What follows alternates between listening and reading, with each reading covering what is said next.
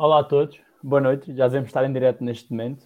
Uh, Bem-vindos a mais uma edição ao, ao reaparecimento das três às terças, após um, um período de pausa, vinda das últimas legislativas. Tenho comigo, com muito gosto, o Joaquim Leitão, também já é um habitual aqui do programa, do núcleo, do núcleo territorial de Leiria. E temos também o Pedro, que é o nosso primeiro convidado, o Pedro Pereira, que é do núcleo territorial de Viseu, e vem também com este debater o crescimento económico e e que permite, e penso que todos temos uma visão complementar do, do que vamos apresentar. Uh, esperemos que gostem, mas se calhar, como hoje estamos a trabalhar com, com, com o nosso primeiro convidado, se calhar vamos começar com uma ronda de apresentações uh, bastante rápida. Joaquim, queres, uh, queres arrancar? Ok, obrigado Pedro, boa noite a ambos, boa noite a quem nos está a ouvir. Então já sabem, eu chamo Joaquim Leitão, tenho 52 anos, vivo atualmente em Óbidos e sou natural de Penedono, distrito de Viseu. Ok, então, se calhar vou apresentar agora e depois deixar as honras para o, Pedro no final. Eu sou o Pedro, uh, também faço parte do Núcleo Territorial de Leiria desde 2020. Uh, ajudei, estive envolvido nas, nas, legislativas, nas autárquicas também. Uh, neste momento estou a trabalhar uh, em Amsterdão, em, no, como analista financeiro, e continuo aqui a colaborar com o nosso, com o nosso núcleo. Pedro, força. Hoje, então, sou Pedro Pereira, tenho 25, não, desculpem, eu fiz anos ontem, portanto ainda estou meio confuso, 26 anos. Parabéns. Uh, obrigado. Um, isso então, pronto, estou ainda no, no núcleo de Viseu, apesar de, de ser assim um bocadinho itinerante à custa do, do curso e da petição, uh, que sou médico, comecei, uh, fiz o curso em Coimbra, uh, depois estive no ano passado a trabalhar na Figueira da Foz, agora estou pelo Porto, mas boa parte do, do trabalho político, digamos assim, continua ainda centrado no núcleo de visão, do, da, qual, da coordenação da qual ainda faço até, até parte, mas, mas tenho andado assim um bocadinho, um bocadinho perdido. Certo, certo. Estamos a retomar hoje também, estamos a retomar. Uhum. Uh, vamos nos arrancar, começar a arrancar hoje. Joaquim, falar de crescimento económico, que ponto é que tu nos estavas a trazer hoje?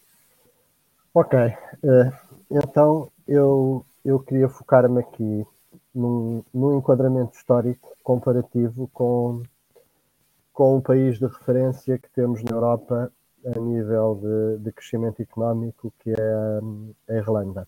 Uhum.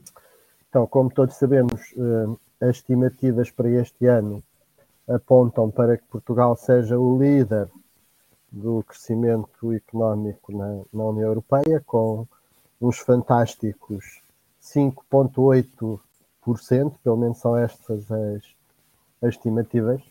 Uhum.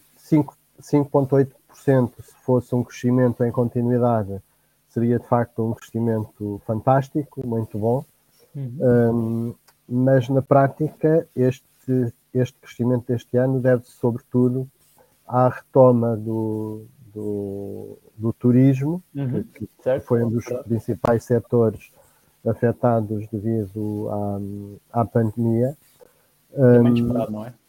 Era, era esperado, de alguma forma. Não, não é? Mas o, a retoma foi mais agressiva do que, do que as projeções estimavam no início. Porque, certo, certo sim. Tem, tem, essa, tem esse ponto positivo. Uhum. Um, mas se, se, se, fizermos análise comparativa a 2019, um, o nosso crescimento passa de campeão uhum. para os últimos lugares da tabela. Portanto, comparativamente uhum. a 2019, nós vamos apenas crescer 1,7%. Por, por, por cento. Que é o que importa. Uh, que é o que importa. É que engloba a pandemia toda e a performance da recuperação. Exatamente. Uhum. Um, e, e, naturalmente que os outros países também tiveram pandemia, né? porque pandemia é isso mesmo, afeta, afeta o mundo todo. Um, depois, olhando para, para, para a Irlanda, uh, eu tenho aqui uma análise que é um bocadinho deprimente, mas uh, tenho que a fazer. Portanto, a, a, a Irlanda aderiu à, à União Europeia, portanto, na altura não era ainda a União Europeia, eram as, as comunidades europeias, em 1973. Uhum. Em 73, Portugal tinha um PIB que era equivalente a 72% do PIB da, da Irlanda. Um, como sabemos, portanto, a, Irlanda per é um capita ou caso- PIB, o PIB per, per capita, per capita. Acho que sim. De- de- depois também, se for o PIB, eh, PPP. a, a percentagem será, será equivalente. Né? Um, PIB mesmo, portanto, Portugal, em, eh, eu agora estava a falar em per capita, mas eh, a, relação será, será idêntica. Um, em 2001, e se nos lembramos todos, nós no século passado, a economia portuguesa até teve um, um desempenho eh, razoável. Em 2021, nós já tínhamos degradado essa relação para 60%. Ou seja, hum, Uhum. o- tínhamos na altura um PIB per capita. Portugal tinha na altura, em 2001, um PIB de 16.200 euros e a Irlanda ia já com 27 eh, mil euros de, de PIB per capita. Eh, em 2019 já tínhamos degradado essa relação para 41%. A Irlanda estava na altura com 59.500 euros de PIB per capita e nós com 24.600 euros. ok? Uhum. E de 19 para 22, Portugal vai crescer 1,7%, como já tinha referido eh, anteriormente. Uhum. Um, e a Irlanda, segundo as últimas estimativas do Eurostat, terá um crescimento acumulado relativamente a 2019 de, de mais 26,6%. tá? E, e 26,6% do PIB da, da Irlanda, portanto, co- como é uma base elevada, ou seja, estamos a falar de 59.500 euros, na prática equivale a um, a um PIB adicional per capita de 15.827 euros. Ou seja, cada irlandês, em média, de 2019 para 2022, vai produzir mais 15.827 euros Certo. eh, e cada português, em média, vai produzir uns eh, modestos 418 euros. E- esta é assim a, a série longa, portanto, comparativamente com, com a Irlanda.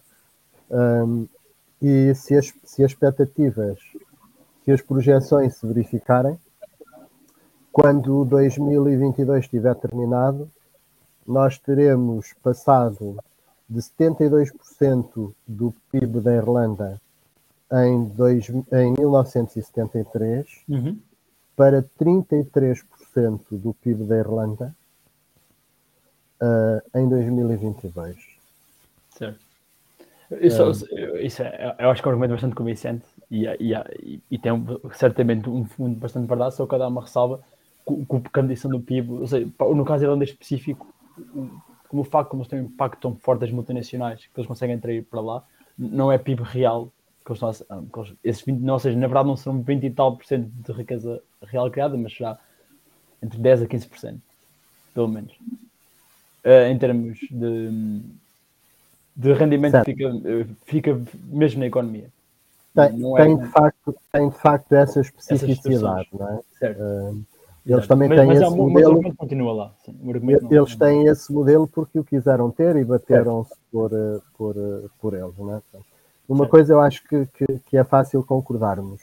Ahm, vive muito melhor um cidadão irlandês médio do que um cidadão português eh, médio. ok? Pronto. De- depois há de facto fatores económicos que, que são específicos.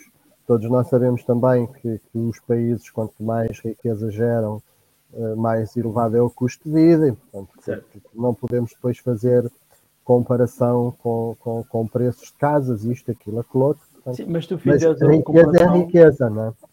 Sim, mas tu, mas tu se fizeres a comparação, fazes as, paridades de compra, claramente o teu ponto mantém-se a 200%, 300%. Vive mesmo melhor. Vive mesmo melhor. Pronto, e para já este era o meu enquadramento, o que na prática, eh, isto mostra aqui também que Certo. o modelo irlandês não está esgotado e o nosso tudo indica que esteja, não é? Certo. Uh, Boa. Andamos a, andamos a persistir nele desde, desde o início do século. Um. Não tarda, já passou um quarto de século e, e, não, não mexemos no modelo económico que escolhemos portanto, um, e o crescimento não aparece. Uhum. E isto é capaz de ser uma boa dica para quem? Eu penso que pode ser uma boa dica para mim, Joaquim. Por acaso é que nós não combinávamos, mas correu bastante bem. Uh, é que tens razão a questão do modelo escutado e, e, e, que nós temos abordado, e acho que é isso que eu vou mesmo falar agora na primeira parte da minha intervenção, uh, que é o modelo que temos seguido, especialmente de 2015 até 2019. Uh, ah, e essencialmente, o, e é importante percebermos que o jogo que disse bastante importante, é um modelo, é uma escolha.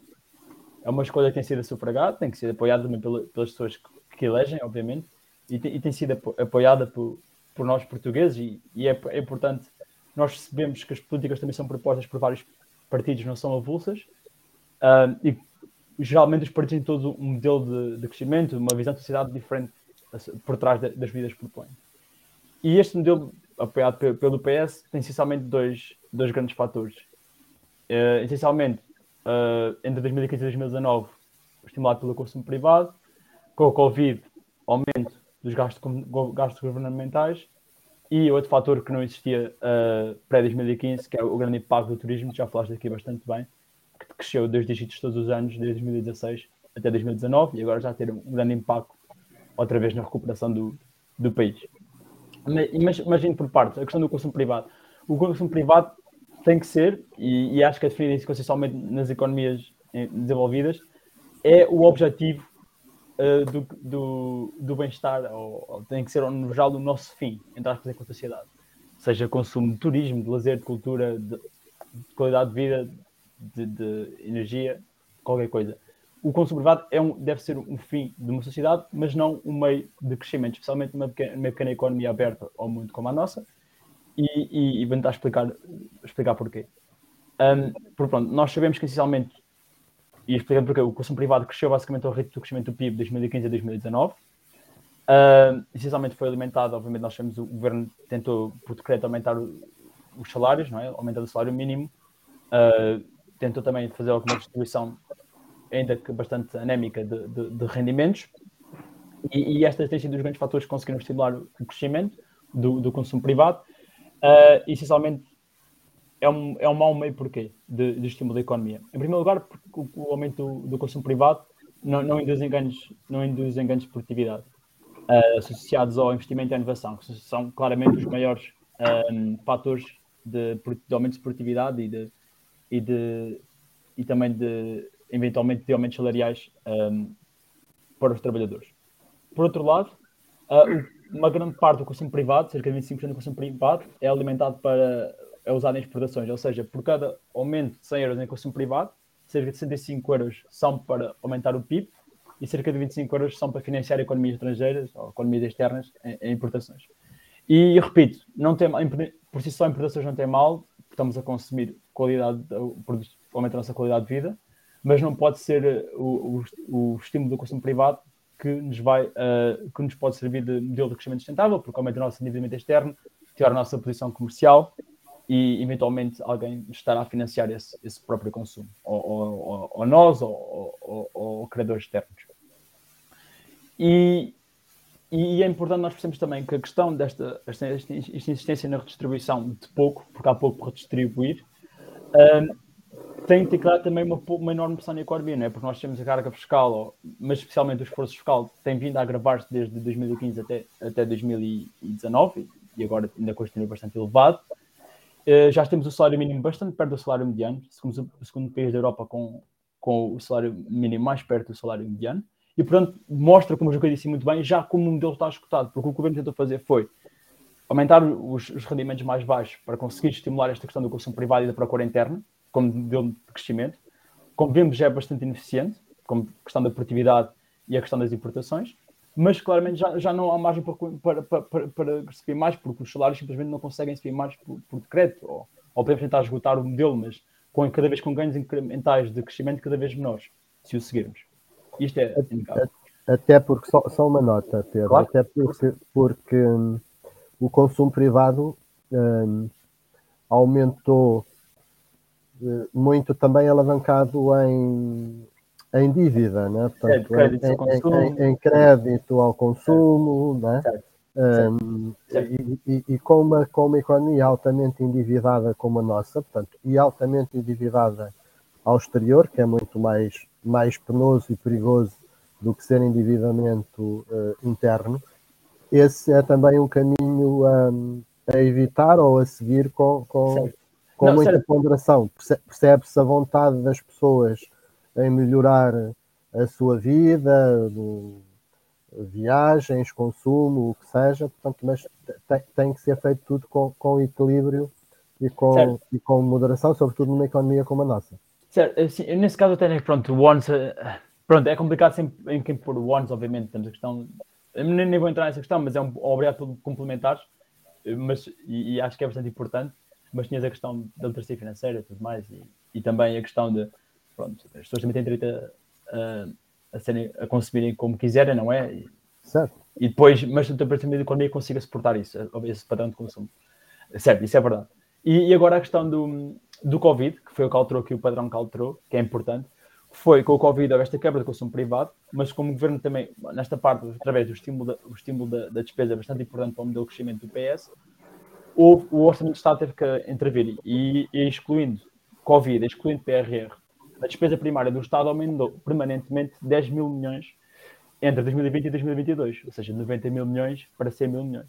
Ou seja, temos basicamente um aumento de 4 a 5 pontos percentuais do PIB de 2019, que está usado, a ser usado a partir de hoje como despesa fixa, está, que está neste momento a ser usado como substituição deste consumo privado para alimentar, portanto, uh, o nosso nível de crescimento anémico ou, ou, ou para evitar uma, uma recessão. E, e, neste momento essa despesa é fixa, pode vir a baixar, mas é muito mais fácil a despesa de subir do que, do que, do, do que baixar, é, historicamente. Uh, e, estes, e estes são os fatores que vocês podem assumir que já aconteceram claramente numa, no, por exemplo, no, no governo PS do, do José Sócrates, por exemplo, era exatamente o padrão de crescimento é exatamente o mesmo. Agora, temos um, uma, um outro fator que não existia, que é a questão do turismo. E o Joaquim falou muito bem, não vou dizer o que ele disse, não vou complementar mais. É, tem sido um grande fator do, do, da recuperação económica. Eu vou fazer é um caso, porque é que o, o, o, crescente, peso do turismo na nossa economia é, é um presente envenenado. E é, é o caso que eu vou fazer. Um, vocês sabem que, pronto, que também é bastante claro que o PIB representava 20% das exportações globais em 2019, que o turismo representava 20% das exportações globais. Uh, e porquê é que o turismo é um, mau, é, um, é um mau setor para termos o grande peso nessa economia? Em primeiro lugar, porque é um setor de natureza muito pouco produtivo e, acima de tudo, com ganhos de produtividade potenciais bastante baixos. Porquê? Porque é um setor bastante dependente do fator, de trabalho. E nós podemos, por exemplo, tentar organizar a nossa empresa turística, podemos pensar para fazer mais uma rota por dia ou termos menos um trabalhador a fazer determinada rota, mas os ganhos potenciais dessa atividade, além de serem bastante marginais, serem bastante uh, marginais, esgotam-se rapidamente. Não há uma forma de, de continuamente melhorar a, a, a, produtividade, porque é a natureza do setor. E outra questão bastante, que é bastante, contribui bastante também para, para os baixos salários do setor, é a questão da competitividade. Não só intra-país, ou seja, temos uma, os, os operadores turísticos portugueses competem uns com os outros, mas nós estamos virtualmente a competir com o resto da Europa nesta parte, da sul de Espanha, sul de Itália, sul de França, sul, a Grécia, um, Croácia, esses países todos, até o resto da Europa, são países que competem connosco na, na, nessa oferta turística e nós muitas vezes temos a nossa estratégia de pricing até de oferecer uh, uma experiência a custos mais baixos ou, uh, do que terias, por exemplo, na Grécia ou, ou, no sul de França ou no sul de Espanha. Um, essas, esses dois grandes fatores justificam também o, o, nosso baixo salários que esse setor geralmente está, emprega e as oportunidades que gera nesse setor. Por lá temos também a questão da ciclicalidade da sazonalidade. A sazonalidade é óbvia, não é? O verão é uma altura em que há bastante procura e depois as pessoas dessas regiões muitas vezes acabam desempregadas durante os meses de inverno.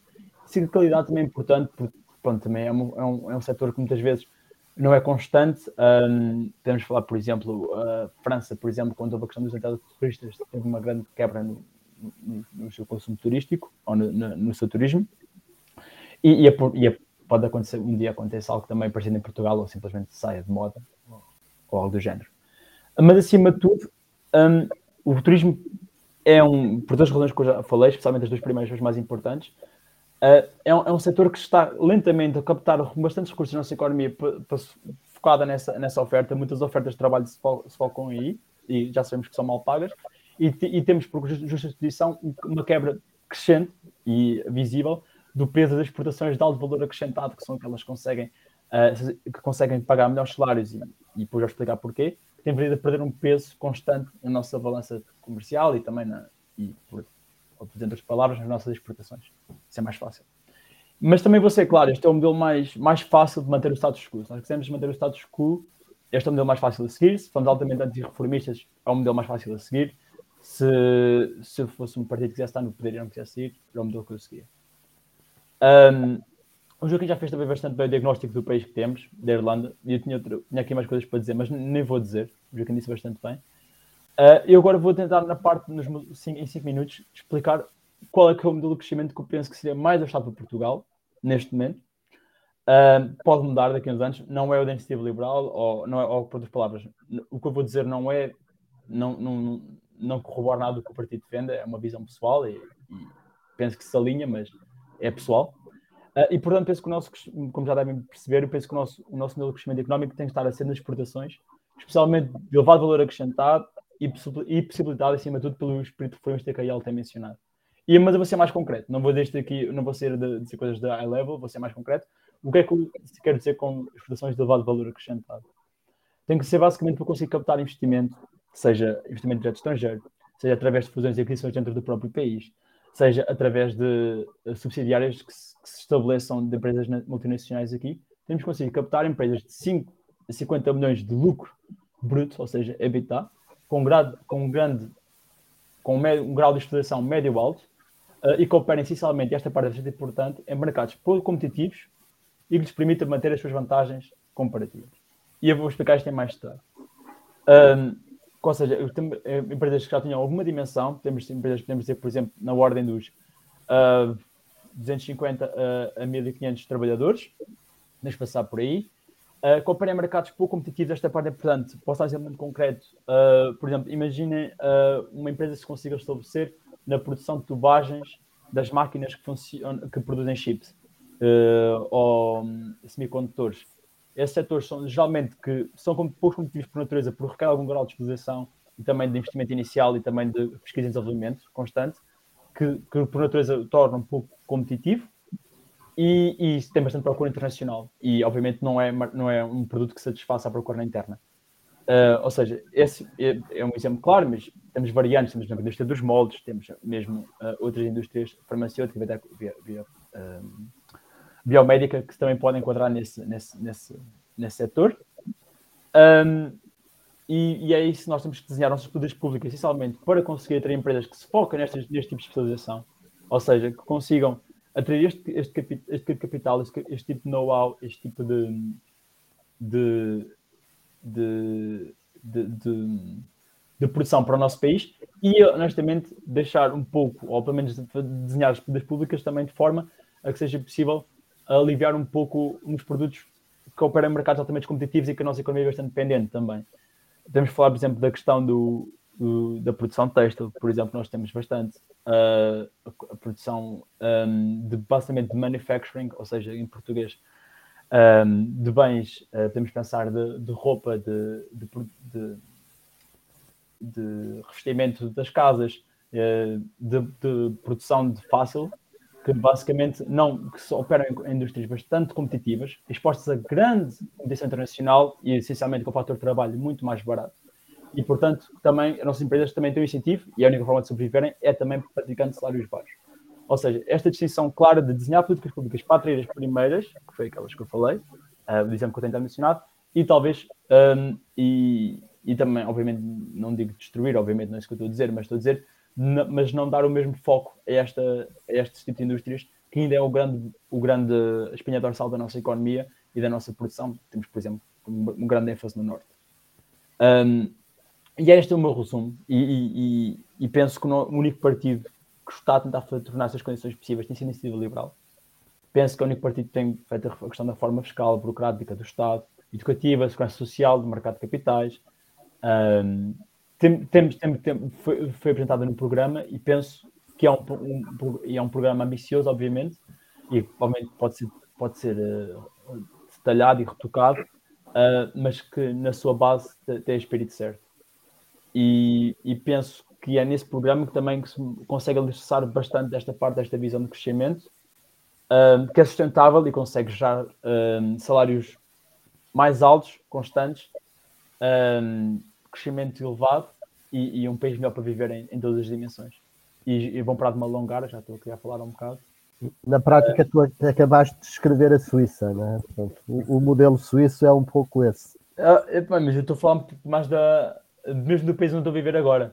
Um, também, também. Estou a pensar mais, eh, é mesmo essa questão. Porque, porque aqui o, o, o governo funciona tal e qual, os, os, existem organismos públicos, as públicas são desenhadas. Penso que há uma visão claramente também bastante mais orientada e, e correta, na minha opinião, para, para o crescimento económico, é só isso. Pedro, desculpa estar-te a deixar fora da conversa. Dizer... Não, não, tranquilo. Eu fui, fui absorvendo algumas coisas e, e vou dar um, um pontito ao outro. Uh, fechar a futura vá em alguns temas e depois dar uma nota sobre aquilo que eu tinha planeado falar mais aqui, que é a restrição para o crescimento a longo prazo que tem uhum. a dificuldade de fixação de jovens, sejam eles nativos, seja atratividade externa. Mas fazendo aqui são uns pequenos, uns pequenos recolheres de, de, de alguns pontos.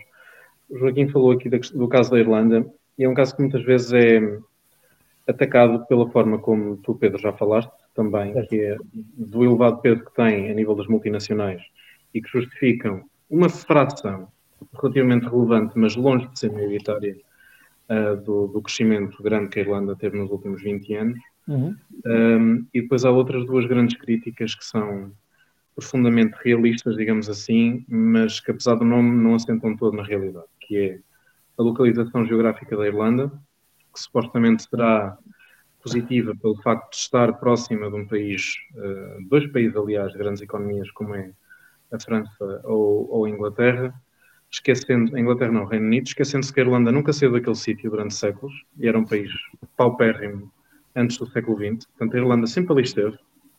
Uh, da mesma forma como, por exemplo, os Bálticos estão em posições geograficamente até piores do que a Irlanda está ou do que nós estamos, e não é isso que impediu o crescimento deles nos últimos 15 anos, ou o que está a acontecer neste momento nos Balcãs Centrais e, e Orientais, nomeadamente até na Roménia e na Bulgária, que estão a, a iniciar processos de desenvolvimento económico. Principalmente a Roménia. Uh, e principalmente a Roménia. A Bulgária está, parte naturalmente de um patamar ainda inferior ao da Roménia, portanto vai ser um bocado mais difícil, mas vai lá chegar. Uh, e, portanto, a continuarmos o modelo que nós temos, vamos literalmente ficar a ver navios à beira-mar, uh, na nossa posição, assim, junto ao mar, a ver navios, os, os países a subirem lentamente à nossa frente. Até porque tens a questão, não tens, a, não tens a centralidade europeia, mas tens a, tens a porta de entrada para, para a Europa. Claramente, claramente, que nós não sabemos aproveitar. Nós não sabemos aproveitar. Nós não estamos. Faz-me sempre muita confusão quando colocam Portugal como estando uh, numa localização ultraperiférica, muito desvantajosa. Pelo contrário, é se olharmos apenas para um dos lados. Nós podemos ser, podemos e devemos, apesar de não conseguirmos fazer. Espanha fala muito melhor Uh, mas nós temos até obrigações, uh, uma certa obrigação histórica, até se quiseres olhar desse prisma, de sermos a ponta entre os três mundos, portanto, entre a Europa, a África e as Américas. Temos todas uh, as condições geográficas para aproveitarmos esse potencial. E não fazemos. Somos o centro, como... somos o centro não é? Nesse, nós somos o centro, para, nós somos o centro do mundo ocidental, se quiserem olhar para isso. Estamos numa posição extraordinária para trocas comerciais e de qualquer tipo, mas não sabemos aproveitar. E, portanto, não é a geografia que justifica porque é que nós temos uma economia anémica. E a última é a língua, e a, e a minha resposta continua a ser a mesma. A Irlanda fala inglês, ainda que de forma minoritária, pelo menos desde o século XVIII. Portanto, eles não começaram a falar inglês há 20 anos. Nem os bálticos têm o inglês como língua nativa. Portanto, há, há estes argumentos um bocadinho preguiçosos de tentar justificar um desenvolvimento económico com base em características intrínsecas dos países. Não, a comissão não está citada em nenhum paper, tens que os inventar. É, é, Exatamente. E, e, é quase aquela noção de é que chega-se ao final e quase que se diz nas entrelinhas que os portugueses são geneticamente torpes para crescimento. Portanto, há de haver algum, algum excepcionalismo português que nos impede de gerar crescimento, porque afinal não, há, não é pelas outras razões que nós temos. Tens que colocar e não é ponto... escolhas políticas que se fazem. Desculpa, João. Tens, tens que colocar aí ponto e vírgula. Isso só acontece quando estão em Portugal. Sim, sim, é verdade, é verdade, é verdade. a nossa, a nossa, o nosso material genético, a carga cultural, histórica, geográfica, linguística, tudo muda tudo assim que a gente passa da fronteira para fora. É Pá, eu corroboro. Portanto, sabe uh, a partir do momento que se passa a Badajoz, tudo isso desaparece. Sim, sim. Exato, exato. E, e, tem uma dimensão. Bastante menos português eu agora. E é, e é, aquela questão, é, é, eu falo isto muito na questão, por exemplo, da habitação e do ordenamento do território, mas é, é, é ultrapassável para outros, para outros temas. E Joaquim, falaste aqui de Badajoz, e, e parecendo que não, basta olhar, por exemplo, para os casos, lá está, de Badajoz e Elvas, em que Elvas era uma cidade até bastante maior e muito mais dinâmica até ao final do século XIX, e hoje Badajoz é, não sei se quatro, cinco vezes maior do que Elvas ou até mais, ou olhar para outros casos similares, como por exemplo Viana e Vigo, ou Salamanca e Guarda, que, do ponto de vista geográfico e de isolamento, estão exatamente nas mesmas condições, uhum. mas são escolhas políticas. São escolhas políticas e elas têm, têm consequências e estão à vista para nós, de um ponto de vista negativo, mas elas estão à vista. Uh, Pedro, tocava aqui só num ponto que tu falaste, foi a questão do, do turismo, que não deve nem pode ser uh, o modelo preferencial de desenvolvimento económico, mas também tem o seu papel e gostemos ou não, nós temos fatores do ponto de vista geográfico, cultural, gastronómico, o que seja, que são uhum. bastante atrativos para isso. Portanto, é uhum. normal que Portugal seja sempre e continue a ser um país com elevada atratividade turística. O nosso grande problema não é ter turismo a mais, é ter PIB a menos. Exatamente, isso é com isso o peso. Exatamente. Portanto, o turismo da forma que ele está, é óbvio que não é uma atividade de elevado valor acrescentado, não paga salários nem emprega pessoal altamente qualificado, mas tem o seu papel e nós temos que saber aproveitar como um dos meios. Agora, não pode ser o principal, mas também não podemos entrar numa via de quase diabolizar o turismo. Infelizmente, é, é se calhar é das poucas coisas que, o país conseguiu aproveitar. É. Infelizmente. Um, mas mesmo que o façamos com o modelo económico, este crescimento que estamos a ter este ano não é de todo sustentável. Isto vai ser um ano completamente atípico e espero eu que seja apenas este ano, uh, por outras razões. Portanto, nós tivemos uma pandemia, dois anos em que as pessoas não conseguiram viajar e neste momento, permitam-me o, o, português, as pessoas estão a fazer a desbunda. Portanto, agora está toda a gente a viajar e a compensar os dois anos não conseguiu sair de casa. Uh, e, e, há poupanças que foram acumuladas nos últimos dois anos que estão a ser gastas este ano uh, a viajar. Portanto, há muitas famílias que certamente estão hoje a fazer o que não fizeram em 2020 e 2021. E tens um outro fator, que é a guerra na Ucrânia, que, parecendo que não, afasta uh, uma boa parte do turismo da Europa de Leste, que era, um, que era uma, uma, área turística em uhum. grande desenvolvimento nos últimos cinco anos. A acrescentar a instabilidade no Norte de África, que ainda existe, e que desvia grande parte do turismo para Portugal, desde 2011 que assim é. Sim, Marrocos no, no, mundo, no mundo em que eu quero viver e que espero que se que desenvolva nesse sentido, portanto, com uma estabilização do Norte da África, com o fim da guerra na Ucrânia e tudo mais, nós podemos ter o melhor sol e o melhor vinho do mundo que nós não vamos conseguir uh, continuar a ter o, o boom turístico que estamos a ter este ano. Nem é desejável que assim seja.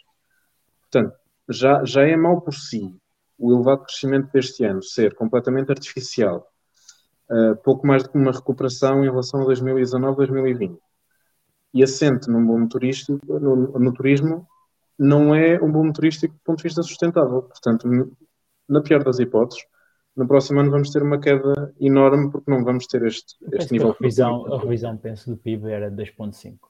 Exatamente. Isto é tudo crescimento nominal, não é? Nós temos, portanto, a inflação. Exatamente. Claro. Portanto, está tudo esse crescimento real ainda é, é bastante menor. Um, certo. Ou penso Pronto. que o 1.7 era crescimento real? Se calhar era. Se calhar era... É crescimento real, sim. Então, é real, real, real. Certo, sim. mas ok. Seja, seja. Uh, epá, deixa-me triste que a única vez em que na minha vida inteira vi o país a crescer 5% é apenas por estar a recuperar de quebras de, de mais do que isso. Certo. Uh, é, é, triste. Sim, mas, mas, é, mas é sustentável, certo? É isso. É, é insustentável, é insustentável. Uh, a, a, a, questão do, a questão do turismo, só, só para dar aqui uma chega, é, uhum um, é, é, um setor que naturalmente nós, nós temos que ter e não faz sentido não, não termos. Claro. A questão é que turismo temos, porque também há turismo de mais valor acrescentado e de menos valor acrescentado. Há turismo que acrescenta mais valor e acrescenta menos, e portanto nós temos que, que procurar uh, especializar-nos em turismo que, que acrescente mais, mais valor à economia e, e que gera mais riqueza. E esse não é o turismo de massas, portanto, é o, é o turismo de nichos. Portanto, nós, nós trabalhamos bem, por exemplo, o, o nicho do, do golfe, mas há outros nichos que nós poderíamos uhum. uh, trabalhar, como, por exemplo, o turismo de saúde, que é uma coisa que eu acho que uh, conjugaria muito bem, por exemplo, com, com o sol que nós temos e com uma certa qualidade de vida, nomeadamente a nível de tranquilidade que existe em, em, em Portugal. E de facto, o, a questão central é ter, ter um setor de atividade que por si só, portanto, pesa 20%, um setor que, é, que tem altamente flutuações, que, que, que é pouco imune a crises, portanto, eu acho que isso é altamente suicida, porque ainda que acrescentasse muito valor, nós corríamos o risco de, de um momento para o outro, haver um, um blackout por uma razão qualquer a nível de turismo, portanto, a economia ia cair brutalmente, porque eh, num setor extremamente importante, com um peso de 20%, tudo o que aconteça vai ter um, um efeito, um reflexo muito, muito visível na economia. Certo, não, e é, claro que o que estava a falar era a questão do, do peso, porque obviamente, eu, como, como acabei de dizer também, se, se, o objetivo for não fazer nenhuma reforma e manter o status quo, venha todo o turismo do mundo, porque ainda é, é, ainda é a coisa que nos permite ter mais algum crescimento e, e, e alguma sustentabilidade das contas públicas e, e todos os nossos serviços públicos também. Portanto, é, é o que temos. Um, é isso que eu quero deixar. Mas Pedro, queres falar dos teus, condiciona dos teus condicionantes ao crescimento que queres abordar? Sim, sim. Portanto, uma, uma última nota aqui relativamente um, àquilo que eu acho que podem, podem vir a ser condicionantes gravíssimos para, não só para o crescimento, mas mesmo para a sustentabilidade de Portugal enquanto, enquanto país. Isto parece muito pessimista, mas, mas é, é o que é. Um, a médio e longo prazo e que se fixa uh, essencialmente com um, um baixo crescimento populacional, ou aliás, até crescimentos negativos, como estamos uh, prestes já, já a iniciar esse ciclo Uh, sim, sim, do ponto de vista natural, sim. É. Uma baixa atratividade externa, uh, se bem que há, há, Em Portugal não sei se haverá muito, mas haverá sempre algum atrito. Uh, é uma política de, não digo fronteiras abertas, mas uma política de imigração ativa uhum. e de atratividade externa, de vários tipos de qualificações. Nós neste momento temos uma, uma, um déficit de mão de obra, não só nas elevadas qualificações, mas nas baixas, nas intermédias, há um déficit de mão de obra generalizado. Sim, mas eu penso que também em todo lado, pelo menos na Europa Sim. Ocidental é. É, é, está é, em todo lado, não é por aí, está em todo lado, mas não é uma coisa de agora. Portanto, se calhar agora tornou-se mais visível, mas não é uma coisa de agora. Aliás, durante a campanha para as legislativas, estivemos com, com o João Coutinho na, na IRV, que é uma associação uh, de empresas e indústrias em Viseu, uhum. e um, quando o João perguntou uh, quais é são as prioridades que acham que nós devemos definir e tudo mais, a resposta do representante foi perentória, que é nós precisamos ter uma política de imigração ativa, nós temos que ter mais gente, ponto. Uh, e se, se, não há crescimento positivo do ponto de vista natural, tem que haver uma política de atratividade externa. Sem isso não conseguimos ter uh, uma economia que seja sustentável e consiga crescer a longo prazo. Isso depois tem consequências também, naturalmente, de um ponto de vista mais social, na sustentabilidade a nível da segurança social e toda, e toda a providência social que também, não existindo, tem também consequências na capacidade de, de crescimento, na produtividade uhum. e na sustentabilidade económica como um todo. Posso falar mais? Vista, sim, claro, podes. Pode perguntar. Uh, mas o, não sei por causa do governo, que é a opinião, mas por causa do governo PS tem tido tem, tem uma flat tax de 20% para expatriados. Se calhar tem, tem, tem. E, e aqui, eu aqui dou, dou, a minha, dou a minha ignorância de barato, não sei certamente qual é que é o regime, se é que existe específico, uhum. por exemplo, para nómadas digitais. Isso falou-se um bocado, mas eu acho que também. não existe, pois não? Não sei, não sei. Neste momento não existe. A Grécia saltou muito rapidamente para esse assunto e ganham muito em 2020 e 2021 com uma política de, de atração eh, de, de nómadas digitais que tem, tem bastantes vantagens. É óbvio que podem criar o risco, como está a existir agora um bocadinho já em Lisboa, com, com um grande influxo de, de norte-americanos uh, e que geram naturalmente, por terem ordenados que não são uh, em linha com o custo de vida local, geram uma certa, uma certa inflação a nível, por exemplo, da habitação e até mesmo de restauração e tudo mais, mas é uma forma bastante inteligente de países que, pelo menos a curto prazo, não vão conseguir aumentar rapidamente a produtividade e, portanto, o fluxo de, de, dinheiro, aproveitarem o bom tempo que têm, a qualidade de vida e tudo mais, e atrair pessoal externo com elevados rendimentos. E a Grécia ganhou muito com isso, nomeadamente em populações rurais, que era, que era um dos principais enfoques do programa deles, era uhum. essencialmente uhum. em zonas rurais e não urbanas.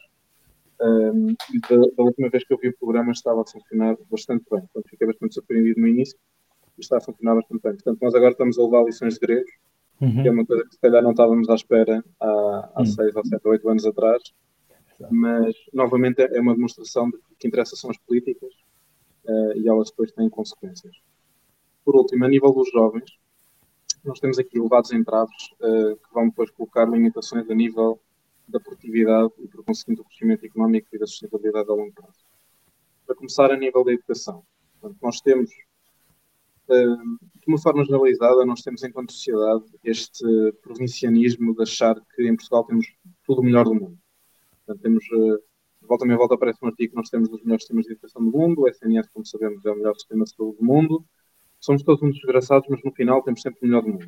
Uhum. Uh, e na educação estamos muito longe de ser, de ser, um dos casos, e nem sequer estou a falar na questão dos rankings de ensino básico, do básico como é o caso da PISA, em que temos vindo a cair. Entanto, por aí nós temos em Portugal, principalmente desde os anos 90, uh, ah, uma quase estigmatização que vai sendo lentamente revertida nos últimos, diria, 10 anos, do ensino profissional, por exemplo, a nível do secundário, do básico, já me falo. Uhum. Uh, e é um erro é um erro. A aposta de que toda a gente tem que ir para a faculdade, toda a gente tem que ter uma licenciatura ou um mestrado, independentemente de ter isso, as qualificações que a economia precisa, que as empresas procuram, que geram emprego e que dão dinheiro. Uh, portanto, o, a academia, seja ela no secundário ou no, ou no, superior, está extremamente desacoplada daquilo que é a procura de mercado, daquilo que é o que efetivamente dá uma boa qualidade de vida, bons salários e boas perspectivas de, de subida eh, social para, para as pessoas. Depois temos naturalmente limitações na entrada do mercado de trabalho. Porquê? Em boa parte porque não temos eh, as qualificações em linha com aquilo que é a necessidade da economia e a procura das empresas. Nós temos um desemprego jovem, agora vou usar aqui a minha cábula, de fevereiro de 2022 em Portugal de 19,9%, que está mais de 5% acima da média da União Europeia e somos o sexto país com o desemprego jovem mais elevado uh, da União Europeia, isto tem sido estável. Sim, isso é uma consequência do, do, mercado dual, não é? Tens um mercado também de trabalho também protecionista para os incumbentes e para as uhum. pessoas que estão a entrar no mercado de trabalho, jovens essencialmente, bastante exatamente. Exatamente, exatamente. Porque tens, exatamente, tens o pior, o, uma, um, um, dos grupos tem o pior dos dois mundos e o outro grupo tem um bocadinho melhor dos dois. Que é, temos que encontrar aqui um balanço entre flexibilidade na contratação e no despedimento e uma rede de segurança da previdência social quando as coisas correm mal. E em Portugal nós não conseguimos ter esta combinação. Não conseguimos. Portanto, ou, ou vais para um extremo ou vais para o outro. Ou é praticamente impossível despedir uma pessoa por pior que ela seja, uh, e isso gera naturalmente limitações na, na, capacidade e na vontade de contratar, não é? Até pelo balanço do risco. Ou então tens uma liberdade completa para despedir com baixos salários, com uma rede de segurança do ponto de vista social praticamente nula. Uhum. E não conseguimos encontrar o meio termo. Oh Pedro, em, em bom rigor, o, o, mercado não é dual, é trial. Não sei se esta palavra existe. É? Porque, porque existem os funcionários públicos ah, que são inamovíveis, não é? Um, de certa, menos... forma, de certa forma é quase o dual, que era, até era um bocado o que eu me estava a referir quando é quase impossível despedir alguém. Uh, na, na função pública, embora haja exceções mais recentes, mas principalmente os contratos mais antigos, sim, que são praticamente uh, vitalícios. Independentemente são, são de nomeação, são vitalícios e, portanto, uhum. aí é que são mesmo uh, inamovíveis, não é? Portanto, é, é, um, é um patamar acima. Sim, Mas, sim, portanto... incentivos, não é? Porque como as carreiras estão desenhadas e, e tudo mais também é complicado. E as avaliações. Uhum. Uh, e, portanto, tens aqui a limitação ao ponto de vista, lá está, das qualificações, depois de gera problemas a nível de entrada para o mercado de trabalho, e por último, temos agora uma crise mais aguda, mas que também já se vinha a construir há muito tempo, uh, que é a crise da habitação, portanto, do mercado de trabalho, de, de habitação, aliás, portanto, do mercado imobiliário.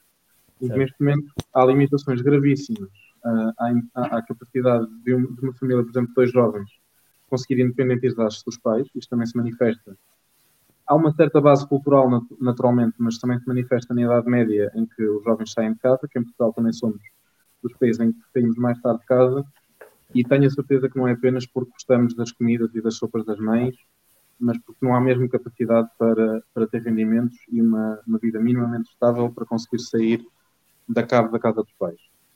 Uh, isto naturalmente adia a idade em que conseguem os, jovens criar família, seja ela de tipo for, uh, ter uma vida minimamente estável, começar a produzir, e portanto isto tudo tem consequências que se manifestam agora, mas vão, vão ter manifestações gravíssimas a longo prazo. E, e tem tendência naturalmente a agravar-se se mantivermos um modelo que gera baixos rendimentos e se não atacarmos nenhum destes três níveis, ou seja, não aproximarmos as qualificações e a forma como as pessoas obtêm as qualificações daquilo que o mercado procura e que lhes dá melhores condições de vida, se não atacarmos do ponto de vista de encontrar aqui um equilíbrio certo entre a flexibilidade e a segurança no mercado de trabalho, e por último, se não, se não atacarmos de vez algo que já se estava a construir, que era o déficit que temos a nível da disponibilidade de habitação. Portanto, já em 2018 uh, eh, houve uma, uma consultora internacional uh, que fez um estudo a nível pan-europeu e que identificou Portugal como um país que construía menos casas novas, ou melhor, que introduzia menos focos novos no mercado, seja casa nova, seja reabilitação, uh, seja requalificação, e muito do que havia foi feito à custa da reabilitação que o turismo trouxe, portanto, nem foi propriamente entrada de mercado para a primeira habitação. Um, e, e, portanto, neste momento estamos a sentir um, um agudizar, e isto gera naturalmente não só uma dificuldade em fixação da população nativa, que é importante, uh, e, portanto, nos ajuda a estancar os elevados níveis de imigração que temos tido nos últimos 10 anos, como não vai sequer facilitar, por mais que tenhamos boa vontade em criar políticas de atratividade externa, porque não há forma das pessoas sequer terem um teto onde ficar. Portanto, acho que há aqui três níveis graves uh, de déficit que afetam neste momento particularmente os jovens, mas têm consequências na sociedade como um todo e, portanto, em todas as faixas uh, etárias. É. Só, só uma ressalva também, e é, é 100% verdade, de uma parte, uma parte, acho que faltou na questão da habitação, que é a questão das taxas de juros, porque o problema uhum. da inflação das casas é, é, é transversal ao mundo inteiro, não é? Podemos estar a falar de qualquer cidade europeia, americana, é um problema transversal é uma consequência direta das políticas monetárias seguidas. Um, e pronto, pode ser que agora, especialmente seja, além da, da, questão da oferta que é fundamental, pode, agora é expectável também que os preços caiam, um, pelo menos ligeiramente. A procura deve continuar elevada a mesma, mas. É isso, eu acho que os próximos trimestres ainda, ainda na semana passada uh, li, agora já não, já não consigo dizer a fonte, uh, mas era oficial, uh, que o mercado de trabalho continua, o mercado de trabalho, peço desculpa, o mercado da habitação continua a encolher portanto encolheu mais 5%, acho eu, no primeiro trimestre. Menos volume, está... Exatamente, portanto, menos, menos oferta ainda. Portanto, a procura, nem que esteja estável, pelo lado da oferta não está a haver capacidade. Isto agora também não é tudo intrínseco, não é tudo culpa nossa. Também há aqui fatores extrínsecos uh, a nível das cadeias de, de distribuição, há déficit de matérias-primas, uhum. uh, o déficit de, de, de, mercado de trabalho menos qualificado é, é uma coisa que também não é própria nossa, uh, mas é muito nossa também.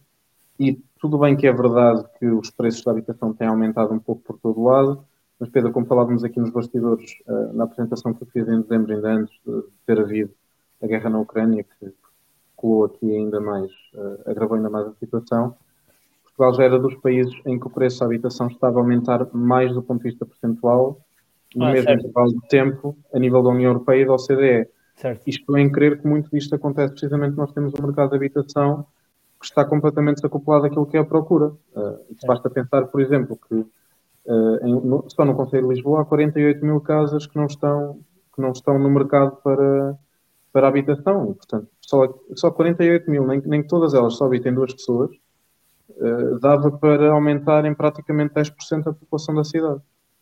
Uh, isto só na zona de Lisboa. Mas outra, outra excepcionalidade portuguesa, e, e vou já terminar, Outra uhum. excepcionalidade portuguesa nesta questão da evolução do aumento dos preços é que está a ocorrer de forma generalizada em todo o território, mesmo nas áreas rurais.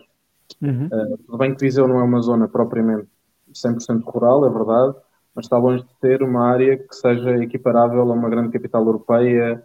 Uh, Sim, já, já estamos a ver isso. De vista. Um, e ainda hoje saiu, saiu uma avaliação do, do mercado de arrendamento, é verdade que sobe muito mais do que o mercado de compra, uh, mas os preços da habitação de renda em Viseu no último ano aumentaram 78%. E não é uma cidade de elevada procura, portanto, o que está a acontecer em Portugal é generalizado. E a nível europeu, do que eu consigo saber e do que consigo estudar, não é isso que está a acontecer. Portanto, está a haver uma procura muito grande, claro, um stress em, em grandes áreas metropolitanas, mas em zonas de baixa densidade a situação está relativamente estável. Em Portugal isso não está a acontecer de todo. Uhum. Certo. Obrigado pelo, pela explicação de, dessa parte do mercado de habitação. Acho que é sempre uhum. relevante. Penso que já nos estamos a alongar. Uh, já passámos o nosso limite, que é os 45 minutos. Quero agradecer ao, ao, aos dois por terem dado o contributo, ao, ao Joaquim, que é regular, e ao Pedro, vou dizer em especial, porque é o nosso primeiro convidado na retoma das três às terças. Espero que seja o, o primeiro de vários convites que nós, nós podemos fazer no futuro. Um, e obrigado por estarem connosco a acompanhar desse lado. Uh, nós voltaremos em breve. Desejo a todos uma boa noite e, e até à próxima. Obrigado. Boa noite a ambos. Boa noite também para quem nos vê em casa.